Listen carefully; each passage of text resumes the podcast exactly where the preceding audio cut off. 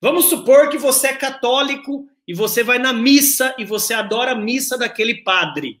Vamos supor que você é evangélico e você vai no culto e adora o culto daquele pastor.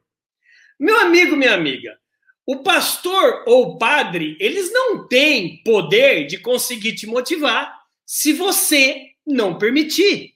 Então, a primeira coisa que eu gostaria que vocês anotassem aí é o seguinte: ninguém motiva ninguém se a outra pessoa não permitir. Ponto.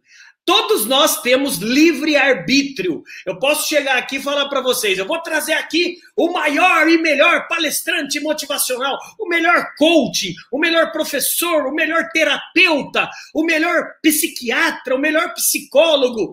Cara, ele pode ser o melhor, mas se você se fechar para ele, não deixar ele te ajudar, já era.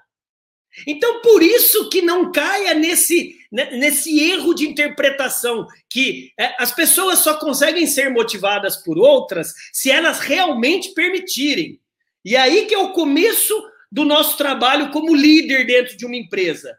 Se o cara, se o seu liderado não vai com a tua cara, ele não vai ser motivado por você.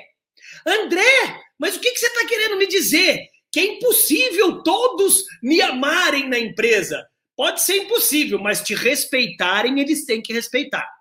Entendeu? Se um liderado hoje não está te respeitando, a culpa não é dele, a culpa é sua. A culpa é sua.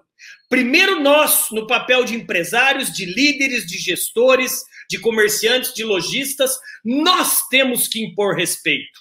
Captou? Respeito gera respeito.